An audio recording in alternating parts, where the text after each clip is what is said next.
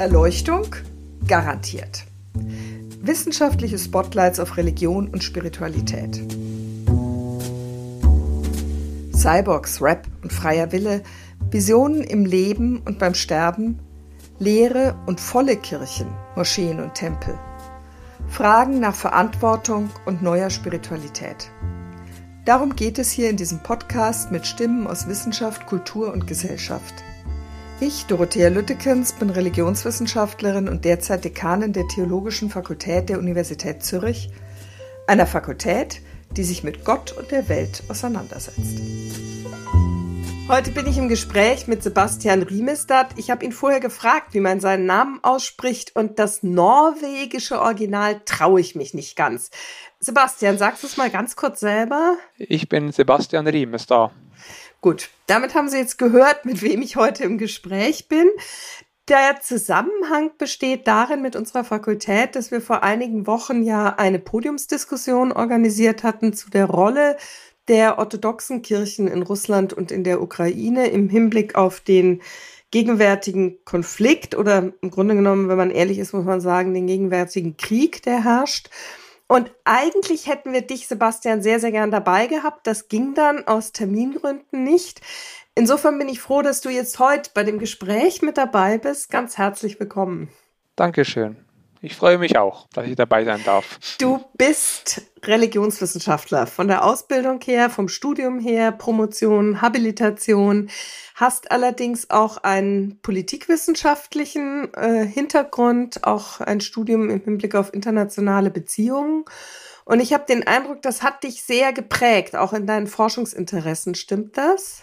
Das ist ja. richtig, ja. Also nicht nur, dass ich, das, dass ich Politik und internationale Beziehungen studiert habe, sondern auch, dass ich in, ähm, nicht im deutschsprachigen Raum, sondern in Schottland, im englischsprachigen Raum, habe ich das studiert, mein erstes Studium gemacht und das hat mich auch sehr geprägt. Also ich ich fühle mich manchmal in der deutschen Wissenschaftslandschaft Landschaft nicht so wohl, weil, weil da wird sehr auf, äh, auf Disziplinen und so geschaut und das, äh, das war bei mir nie wirklich wichtig. Ja, insofern ist es aber trotzdem für die Disziplin Religionswissenschaft aus meiner Perspektive wirklich ein Glück, dass du dank äh, dem Heisenberg-Programm von der Deutschen Forschungsgemeinschaft wieder in Deutschland weiterhin gelandet bist, nämlich am Religionswissenschaftlichen Institut der Universität Leipzig. Das Thema, was mich äh, heute gern mit dir zusammen beschäftigen würde, ist die Frage der Relevanz von Religion, konkret die Relevanz des orthodoxen Christentums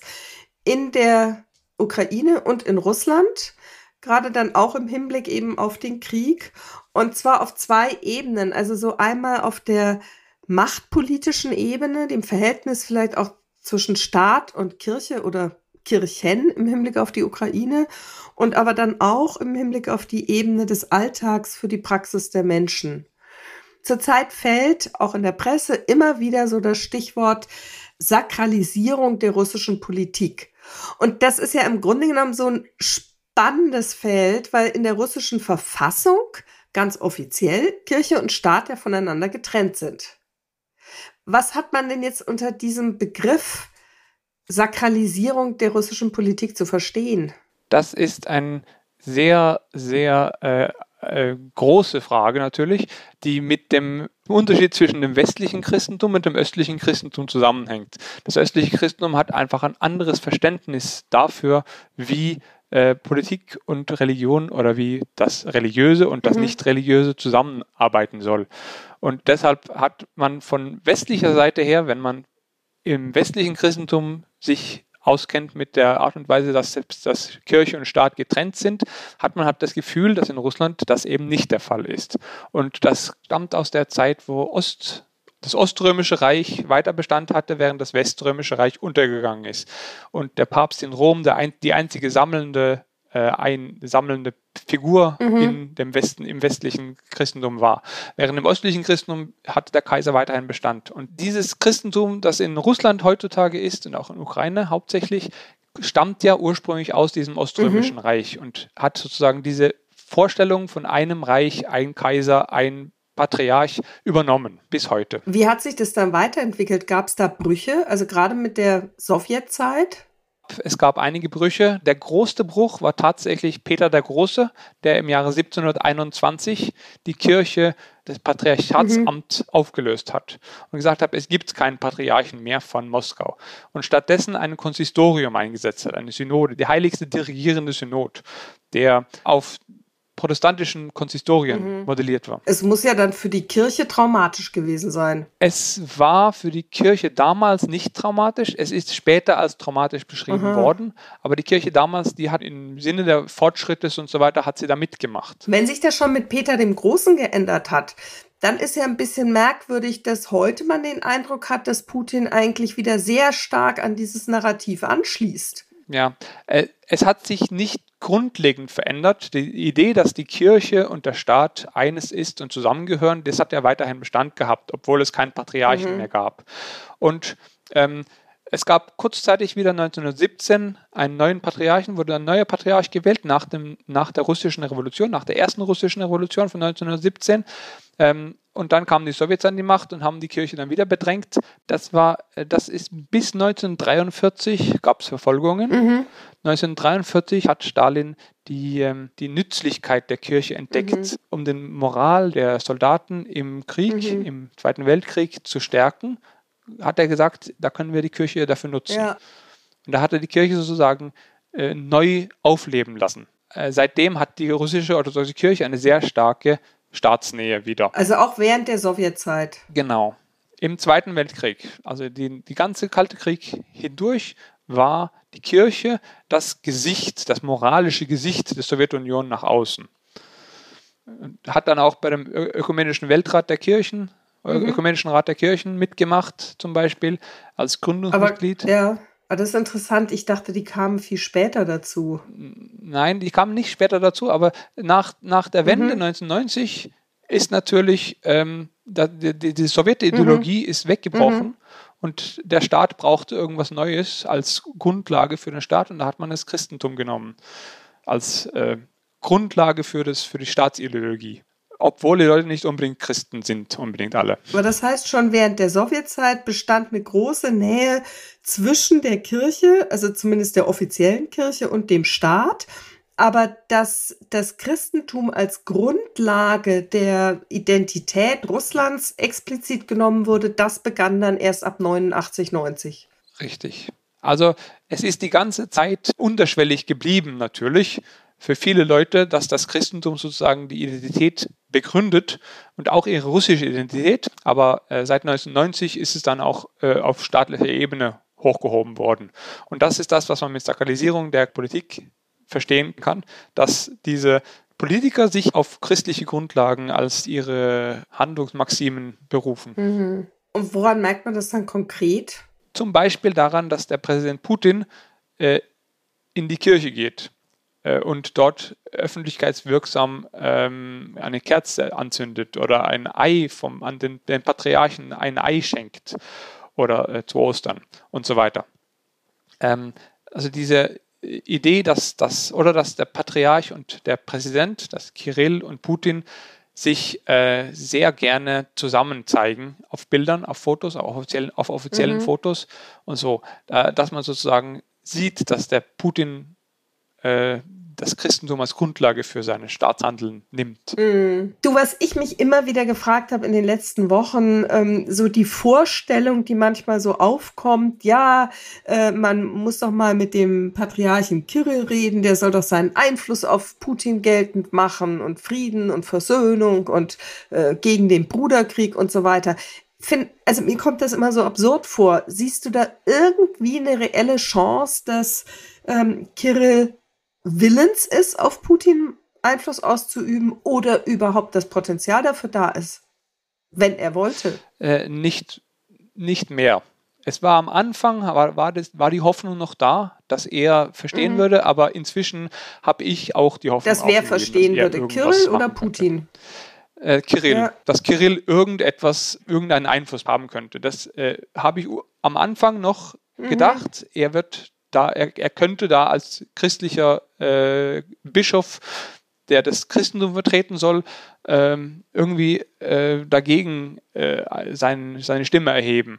Aber das habe ich inzwischen komplett verworfen. Das geht gar ja, nicht. Er scheint es auch wird, nicht wird zu wollen. nicht mehr passieren. Die Hoffnung ist ja immer noch da bei vielen Leuten, auch zum Beispiel beim ÖRK, Ökumenischen Rat der Kirchen, Mhm. äh, wo die immer noch versuchen, auf Kirill einzureden. Aber ich habe inzwischen auch den Verdacht, dass Kirill selbst nicht weiß, was los ist, sondern sich auch auf seine Berater und auf seine, auf den russischen Staatsfernsehen äh, schaut und dort das, das äh, russische offizielle Narrativ, wo, wo, wonach es ja keinen Krieg gibt, sondern nur eine Spezialoperation und äh, alle diese äh, Sachen eigentlich West, der Westen ist schuld an Mhm. allem und so weiter.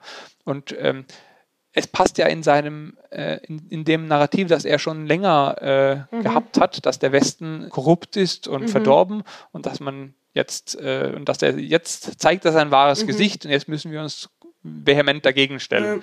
Also er wird, er wird nicht äh, auf Putin Einfluss nehmen. Aus westeuropäischer Sicht äh, war es ja äußerst irritierend, also zumindest für mich erst auf den ersten Blick irritierend, auch 2014 die Argumentation im Hinblick auf die Krim, dass das als äh, sozusagen das äh, sakrale Kernstück Russlands ähm, behauptet wurde oder beansprucht wurde. Das heißt, Ja. dich hat das wahrscheinlich nicht gewundert, gell? Nee, nee, das ist, das ist eine sehr alte Rhetorik und das ist genau dieselbe, die jetzt auch wieder auftaucht im Bezug auf Kiew und äh, der, der Ukraine. Die Ukraine ist das Kernland der Orthodoxie, der russischen Orthodoxie.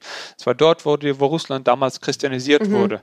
Also die Russ, wie es damals ist. Es war ja nicht Russland, so wie wir heute sehen, sondern es war ein, waren verschiedene slawische Fürstentümer, äh, die, die um Kiew versammelt waren oder auf Kiew zentriert waren und erst äh, später nach dem, nach dem Mongolenherrschaft, die Fremdherrschaft im 13., 14. Jahrhundert, äh, dann in Richtung Norden nach Moskau umgezogen ist, die, das Zentrum dieses russischen Reiches. Ja, aber kann man dann sagen, dass Putin im Grunde genommen recht hat, dass die Ukraine eigentlich ein Teil Russlands ist und immer schon war und deshalb auch wieder werden soll? Ähm, das äh, in seiner eigenen Logik hat er recht, Warum? ja. Aber das heißt nicht, dass das in der Logik der, der politischen Logik Sinn macht. Also das Christentum ist nach Mhm. Russland durch Kiew gekommen. Ja. Ja. Und die russische Kirche Mhm. im Moskauer Reich hat sich immer auf Kiew als seine Geburtsstätte berufen. Also Mhm. so gesehen ist es schon richtig, aber daraus dann abzuleiten, dass äh, heut, das heutige Ukraine, die heutige Ukraine äh, keine, äh, kein eigener Staat ist, sondern nur ein Teil von Russland ist, das ist dann etwas, was nicht mehr den, der heutigen äh, Selbstverständnis von Nation und von, äh, von Politik, von internationalen Beziehungen entspricht. Ja, jedenfalls nicht dem Selbstverständnis offensichtlich der meisten Ukrainerinnen und Genau. Ukrainer. Und ja auch nicht, das finde ich schon spannend, auch nicht dem Selbstverständnis der drei großen orthodoxen Kirchen in der Ukraine, die sich ja sehr, sehr schnell distanziert haben von Mhm. dem Verhalten sowohl Putins als auch dann Kyrills. Vielleicht kannst du ganz kurz noch was sagen zu dieser Religionslandschaft, orthodoxen Religionslandschaft in der Ukraine. Also in der Ukraine gibt es mehrere orthodoxe Kirchen, die sich gegenseitig äh, bekämpfen, äh, nicht bekämpfen, also bisher haben sie sich gegenseitig äh, in einem in einem äh, Konkurrenzverhältnis gestanden. Ähm, wer ist jetzt die wahre Kirche der Ukraine? Ja? Während ähm, also einen davon ist die ukrainische griechisch-katholische Kirche. Das ist eine katholische Kirche, die mit Rom uniert ist. Also das- eine orthodoxe Kirche, die mit Rom uniert ist. Das ist, die lasse ich jetzt erstmal außen vor. Das wird zu kompliziert. Die ist ja auch relativ klein Ja, von aber den Mitgliederzahlen, oder? 10 Prozent ungefähr. Und äh, im Westen hat sie halt äh, große Landstriche, wo sie die absolute Mehrheit bildet. Also Ja, ist, nicht, ist nicht so klein. Also ist klein, aber regional sehr stark. Hm.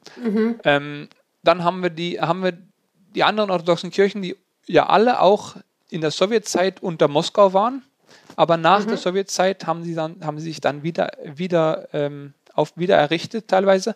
Ähm, einmal die ukrainische autokephale orthodoxe Kirche, das war eine Kirche aus der Zwischenkriegszeit, die wiederbelebt wurde nach, der, nach dem äh, politischen Umbruch 1990. Und dann äh, das, Ki das Kiewer Patriarchat, das ist eine Kirche, eine Abspaltung vom Moskauer Patriarchat, das gesagt hat, jetzt ist Ukraine selbstständig und wenn man selbstständig ist, das ist eine, eine typische orthodoxe Redewendung, Rhetorik, ein selbstständiger Staat braucht eine selbstständige Kirche. Und deshalb ähm, haben wir jetzt als selbstständige Ukraine können wir nicht mehr Teil von der Moskauer Kirche oder von der russischen Kirche sein. Aber wir erkennen weiter das Moskauer Patriarchat an. Ja, im Prinzip schon, aber nicht als das Oberhaupt für die orthodoxen Christen in Ukraine. Ähm, ja. Das Problem mit diesen beiden Kirchen war, dass niemand, dass keiner von den Kirchen wurden, wurden in der Weltorthodoxie von den anderen orthodoxen Kirchen anerkannt als wahre orthodoxe mhm. Kirchen. Äh, sondern nur die letzte Kirche, nämlich die, die orthodoxe, ukrainische orthodoxe Kirche des Moskauer Patriarchats. Sie wurde mhm. anerkannt als, äh, als mhm. die einzige wahre orthodoxe Kirche in Ukraine. Und das war ein Problem und das ist die ganzen letzten 30 Jahre so gewesen, bis 2018, wo plötzlich mhm. eine neue Kirche gegründet wurde, als äh, die dann äh, praktisch gesehen eine, eine, Verein eine, wieder eine Vereinigung von den beiden äh, nicht anerkannten Kirchen war, die, die orthodoxe Kirche der Ukraine. Und diese Kirche ist von der Rest von, von, von dem Patriarch in Konstantinopel, also dem Ehrenoberhaupt der orthodoxen Kirche der Welt, anerkannt. Aber dann auch nicht von, von vielen anderen, auch von den Griechen und von mhm. den Afrikanern, äh, aber sonst nicht von, von, sonst von niemandem wirklich anerkannt. Und das ist, also es gibt da einfach verschiedene Strukturen. Eine einigermaßen verwirrende Lage. Ja, und wenn wir jetzt zurück zum Krieg gehen, dann haben sich mhm. tatsächlich die Kirchen klar, klar positioniert gegen den Krieg, mhm. aber das ist auch natürlich, weil äh, ihre, ihre, sie sind halt Teil der Ukraine geworden, alle drei. Oder mhm. alle zwei, jetzt sind nur noch zwei, plus, plus die griechisch-katholische mhm. Kirche. Es ist in der orthodoxen Welt, wie ich schon gesagt habe, ist es halt gang und gäbe, ist normal, dass man sich der, der, ähm, der gegenwärtigen politischen Führung sozusagen an, anlehnt, an die gegenwärtige politische Führung anlehnt. Und so hat man ja Probleme, so zum Beispiel das Faktum, dass die Kirchen der, der, des Moskauer Patriarchats, also diese russische Kirche in der Ukraine, äh, in den Gebieten, wo Russland wieder eingenommen hat, da haben die kein Problem damit, den Patriarchen von Moskau wieder als ihr Oberhaupt ohne Probleme anzusehen. Während in der Ukraine, in den ukrainisch kontrollierten Gebieten, gibt es dann auch Stimmen, die sagen, wir, wir, können den Patriarchen in Moskau nicht anerkennen als das Oberhaupt. Der ist nicht mehr christlich, weil er ja diesen Krieg befürwortet. Es ist einigermaßen gewöhnungsbedürftig, dass wenn ich gewaltsam erobert worden bin und erstmal dagegen war, dann kaum hat die Eroberung stattgefunden, mich damit arrangiere und dann wieder äh, den Patriarchen anerkenne, der mir vorher ein Dorn im Auge war. So einfach ist es auch nicht. Das ist also, weil die Gebiete, die jetzt von Moskau eingenommen worden sind, das sind halt Gebiete, die pro-russisch sind teilweise schon. Da kann mhm. der Bischof kann gesagt haben, ja, ähm, ich schließe mich jetzt, solange ich jetzt noch hier, äh, bevor ich jetzt von der ukrainischen Regierung als, äh, als Russland, russlandfreundlich und, und, als Verräter angesehen werde, schließe ich mir, mich der, dem Aufruf, den Patriarchen nicht anzuerkennen, an. Aber sobald das nicht mehr der Fall ist, dann kann ich den wieder als, weil eigentlich wollte ich ihn, wollte ich ihn eigentlich nicht. Also es ist sehr viel ähm, Opportunismus, politischer Opportunismus, der passiert mhm. im Hintergrund. Und es ist, also in meinen Augen ist es inzwischen sehr, sehr schwierig, irgendwas Christliches, Kirchliches, Religiöses in diesem Konflikt mehr zu erkennen. Das ist alles nur Rhetorik und Opportunismus. Mhm. Also vieles. Mhm. Wenn ich dich auch richtig verstanden habe, dann ist dieses Konzept Kirche und Staat äh, bilden eine Einheit oder haben zumindest mal eine sehr große Nähe und Kooperation miteinander, dann ist das etwas, was sowohl für Russland gilt, aber eben auch für die Ukraine. Absolut. Und dann auch für Georgien. Ja. Georgien ist noch viel schlimmer. Gut, schlimmer ist je nach Perspektive. Genau, je nach Perspektive, genau. Äh, orthodoxe Würdenträger nicht als äh, schlimm, sondern als gerade positiv und vielleicht auch stabilisierend genau. ansehen. Und das muss man ja den äh, russisch-orthodoxen Kirchen zugestehen, ob jetzt in der Ukraine oder in Russland dass sie sehr viel stabiler dastehen, was die Mitgliederzahlen anbelangt, als das bei vielen, vielen europäischen, also westeuropäischen Kirchen ja, der Fall ist. Allerdings muss man da, da noch dazu sagen, es gibt ja keine Mitglied Mitglieder Mitgliederzahlen in diesen Kirchen. Man zählt nicht Mitglieder, mhm. man zählt Gemeinden. Und ähm, mhm. man kann natürlich mhm. äh, 100.000 Gemeinden haben, wo jeweils nur zwei Leute drin sind in der Kirche am Sonntag. Ähm, mhm. Das ist eine Schwierigkeit. Das, die orthodoxen Kirchen weigern sich vehement, Mitglieder zu zählen. Weil alle, weil jeder, der in der mhm. orthodoxen Kirche getauft ist, ist ein orthodoxer Christ. Einerseits und andererseits in Russland ist es besonders so, dass jeder, der ein russischer, äh, der ethnische Russe ist, ist automatisch orthodox obwohl er sich überhaupt nicht mit, der, mit, mit, dem, mit dem kirchlichen oder mit dem christlichen auseinandergesetzt hat oder identifizieren kann. Mhm. Also würde es sagen, bei den entsprechenden Statistiken, die es ja gibt, da lässt sich das mhm. darüber erklären, dass äh, sozusagen jeder gezählt wird, der entweder getauft ist oder vielleicht sogar noch nicht mal getauft ist, aber ethnisch in Anführungsstrichen als Russe gilt und vielleicht nicht als Tatar. Genau, also es ist anders als in Deutschland. In Deutschland oder in, in, in Westeuropa, da fragt man nach der Religion und dann äh, kriegt man dann die Antwort von mhm. dem, wo er auch, wo man sich auch zugehörig fühlt. Während in, in Russland und Ukraine, wenn man nach der Religion, den Leuten nach Religion fragt, dann ist das wenn man, Russ, wenn man sich als Russe bezeichnet, dann ist man automatisch orthodox. Oder dann sagt man automatisch, dass man orthodox ist. Außer man hat eine ganz klare andere Identität, man ist genau. Muslim oder Judin zum Beispiel. Genau. Also diese, diese, diese ähm, Umfragen mhm. sind wahnsinnig schwierig mhm. zu interpretieren, in diesem Fall jedenfalls. Ähm, wenn ich nochmal zurück zu den verschiedenen Kirchen mhm. in der mhm. Ukraine äh, kommen darf, ähm, wird in den meisten Umfragen wird nicht differenziert zwischen den verschiedenen orthodoxen Kirchen. Mhm. Äh, und dort, wo es wird, da ist es tatsächlich so, dass äh, ungefähr die Hälfte der Befragten sagen, ich bin einfach orthodox. Die sagen, ich bin nicht Teil von dieser Kirche oder von mhm. dieser Kirche, sondern ich bin einfach orthodox. Und deshalb kann man auch die Größenverhältnisse von den Kirchen nicht so wirklich ähm, mhm. äh, verstehen oder nicht wirklich äh, auch, äh, ja. Ja, also statistisch nicht so einfach erfassen, wenn man genau. über Mitglieder geht und nicht über Gemeinden, die dann wiederum äh, wenig aussagen letztendlich. Richtig. Das habe ich verstanden. Was heißt das, dass dann, was wissen wir denn dann überhaupt oder was kann man sagen überhaupt über die religiöse Praxis im Hinblick auf orthodoxes Christentum in der Ukraine und in Russland? Ähm, die religiöse Praxis, es ist so, dass das wichtigste Fest der Orthodoxen ist der Ostern. Nicht so wie der, bei den Westchristen, so ist ja äh, Weihnachten das Wichtigste. Bei den orthodoxen Christen ist Ostern das Allerwichtigste. Und Ostern war jetzt gerade am vergangenen Wochenende mhm. in der orthodoxen Kirche. Ja. Ist eine Woche nach dem Ostern im Westen meistens. Und ähm, die Orthodoxen sind sehr fromm, wenn es darum geht, in die Kirche zu gehen und dort sich äh, ausmachen. Aber meistens sind das die, äh, die älteren Frauen, die da hingehen, natürlich, aber, und auch andere. Und wenn man in, die orthodoxe, in einen orthodoxen Gottesdienst geht, dann äh, heißt das nicht, dass man da zuhören muss und äh, sitzen und ruhig sein muss. Man kann dann raus und reingehen aus der Kirche und so weiter. Es ist also ein ganz anderes Verständnis von, was bedeutet es, fromm zu sein. Ähm, als was wir. Ja, was für ein Verständnis ist es denn? Ich, ich, kann, ich kann es leider nicht ganz genau sagen, weil ich selber noch nie in Russland war.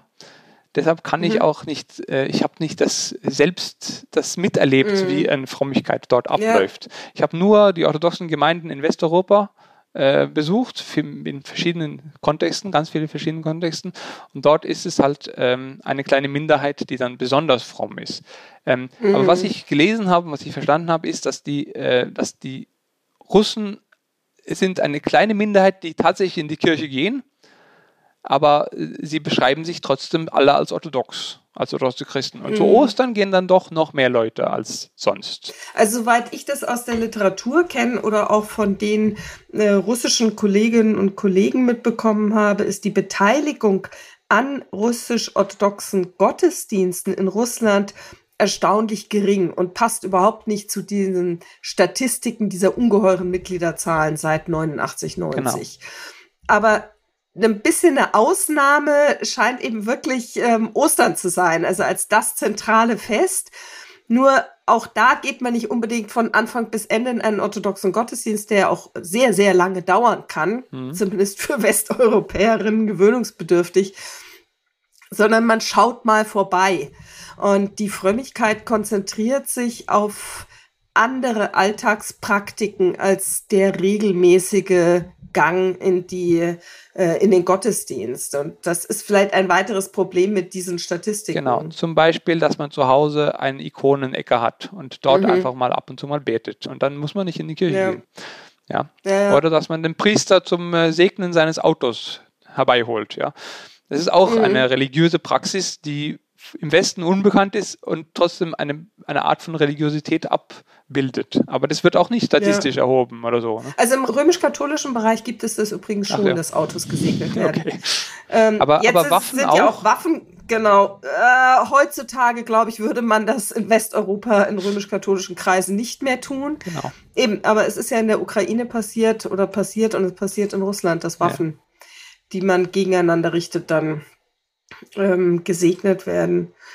Im Gottesdienst ist das eine, die, die religiöse Praxis das andere. Das ist so dass der eine Blick darauf, der diese Statistiken etwas relativiert. Gleichzeitig kann man, denke ich, schon auch sagen, dass grundsätzlich ähm, sich als Orthodoxer zu verstehen, bedeutet nicht selber religiös zu sein bedeutet keine religiöse Praxis, bedeutet schon gar nicht an orthodoxe, christlich-orthodoxe Dogmen zu glauben. Genau. Und nicht einmal äh, etwas über die orthodoxe Kirche zu wissen, mhm. sondern es reicht, wenn man sich als ja. Russe versteht, dann versteht man sich auch als orthodoxer Christ. Das heißt, es klafft auf der religiösen Ebene sehr auseinander. Das, was im Alltag der Menschen in Russland und zum Teil auch in der Ukraine eine Rolle spielt und das, was die Rolle, die machtpolitisch die orthodoxen Kirchen im Verhältnis zum Staat annehmen. Es klafft aber nicht auseinander im Selbstverständnis der Bevölkerung. Nicht unbedingt, nein.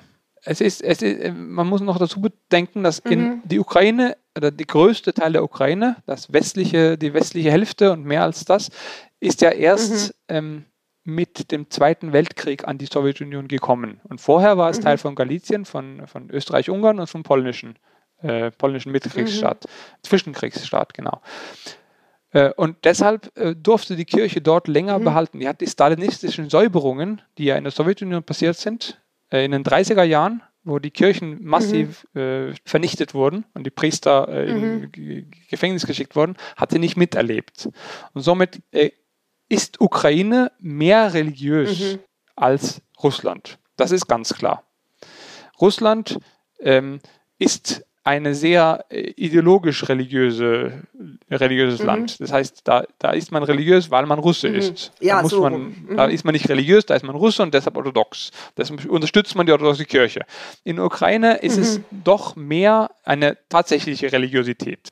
Äh, in, in, den Dörfern, äh, die alten Damen in den Dörfern, die kennen noch die Zeit, wo, äh, Sowjet, wo die Sowjetunion nicht, äh, die Kirche nicht unterdrückt hat. Und das kennt man in Russland einfach nicht. Es gibt niemand, der vor der Sowjetunterdrückung in Russland gelebt hat. Ja. Hm, mehr. Und somit, somit hat man auch äh, eine besondere religiöse. Und das ist, das ist auch einer der Gründe, weshalb äh, die russische Kirche so an Ukraine festhält, weil die Ukraine ist, äh, ist eine Art mhm. ähm, Breeding Ground äh, wie heißt es auf Deutsch? Eine Brutstätte im positiven Sinn. Ja, genau, ja, für, mhm. für Kleriker und für, für, religiöse mhm. Innovation und so ja. weiter. Eine Quelle. Gut, das ist ja sehr nachvollziehbar. Aber insofern ist es vielleicht auch ein kritischer Blick jetzt auf die, äh, ja, gerade auch auf unsere eigene Disziplin, wenn wir zu schnell meinen, differenzieren zu können zwischen was ist nun religiös und was ist politisch weil das in anderen Kontexten eben einfach gar nicht so einfach zu trennen ist oder ganz bewusst nicht getrennt wird. Genau, also das ist das eine. Man, man muss sehr vorsichtig daran gehen ähm, und es fehlt einfach den allermeisten Menschen an, an diesem mm. Kontext, der wahnsinnig komplex ist und sehr viele, sehr viele Nuancen in sich birgt. Es hat mich gefreut, dass wir jetzt das Gespräch zusammen hatten. Es war spannend, ähm, war jetzt kein, kein schönes Gespräch im Sinne von, dass es um erfreuliche Dinge geht. Aber ich glaube, es ist ein wichtiges Gespräch und es ist wichtig, dass uns bewusst wird, dass unser westeuropäischer Blick im Hinblick auf Politik, aber auch im Hinblick auf Religion uns manchmal das Verständnis für das, was im Augenblick passiert, völlig verstellt. Und ähm, Verständnis für etwas heißt ja nicht, dass ich es auch gut finde und bereit bin, es zu unterstützen. Vielen Dank, Sebastian. Danke, auch dir.